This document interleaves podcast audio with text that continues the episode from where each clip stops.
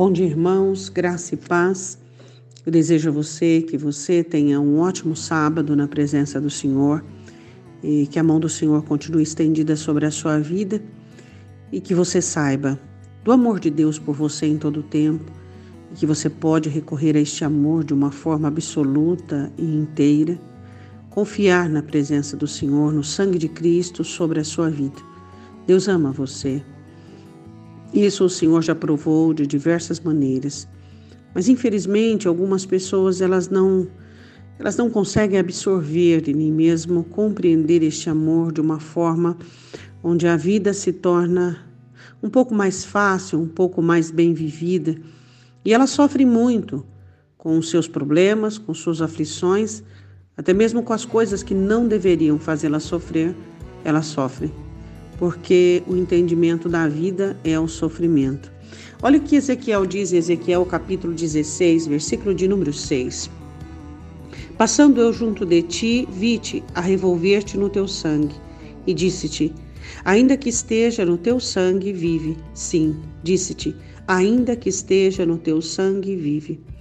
Essa é uma palavra é, que Deus dá a Ezequiel para a nação judaica, quando eles estavam no cativeiro para fazê-los lembrar, o texto todo é para fazê-los lembrar desde a meninice de Israel, quando o Senhor o tomou e os deu a eles mandamentos e ensinou-os a ser uma nação, porque Israel era apenas um, um amontoado de povo, de gente sem lei, sem regra no Egito.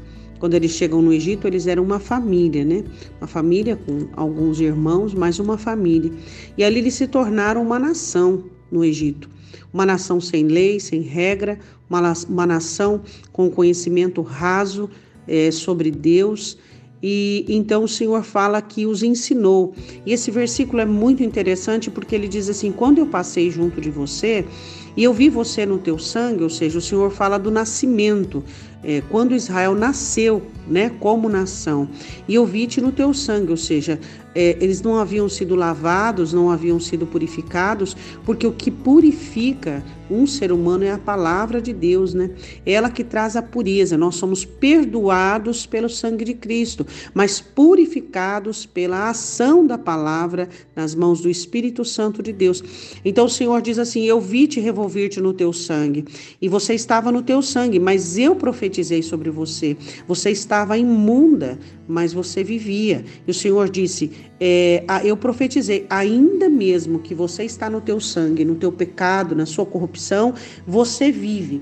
Assim somos nós. Né? Nós somos pessoas que fomos chamadas para o Evangelho, chamados para conhecer a palavra de Deus e por meio da palavra de Deus nós somos limpos diariamente. Por isso a importância da palavra de Deus, por isso a importância de entendermos por que Satanás quer tanto, tanto tirar-nos o entendimento do Evangelho, a compreensão do Evangelho. Por quê?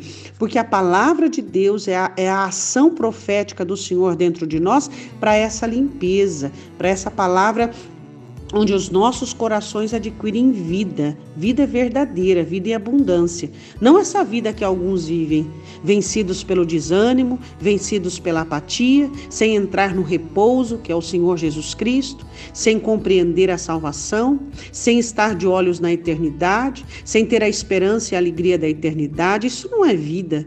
Ir à igreja e fazer algum tipo de oração e ler algum tipo é, é, de leitura cristã ou ler até mesmo alguns versículos bíblicos, isso não vai dar à sua alma o que ela precisa saber sobre Deus. Nós precisamos de mais afinco, nós precisamos da palavra do Senhor com autoridade dentro da nossa vida para que ela exerce, exerça essa ação profética de vida dentro de nós. O Senhor quer te dar vida, ânimo é, presteza absoluta diante das situações, onde você não se deixa vencer por nada, onde as circunstâncias não te causam medo.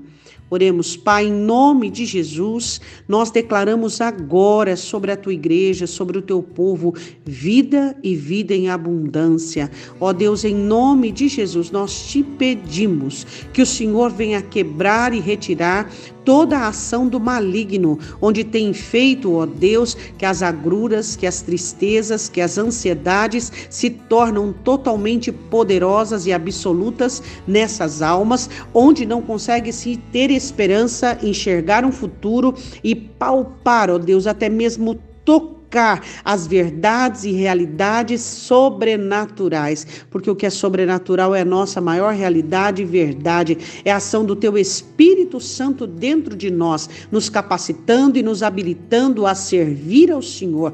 Senhor, nós te pedimos em nome do Senhor Jesus Cristo, que a mão do Senhor se estenda sobre nós que somos chamados pelo teu nome, nós que temos aprendido que a humilhação é um cheiro agradável às tuas narinas, nós que temos entendido poder da tua palavra venha sobre nós, Senhor, e ministra sobre nós o teu poder. Profetiza a tua vida sobre nós, porque queremos viver para a tua glória e não a vida que este mundo oferece e nem uma vida à margem do cristianismo. Nós te pedimos em nome do Senhor Jesus.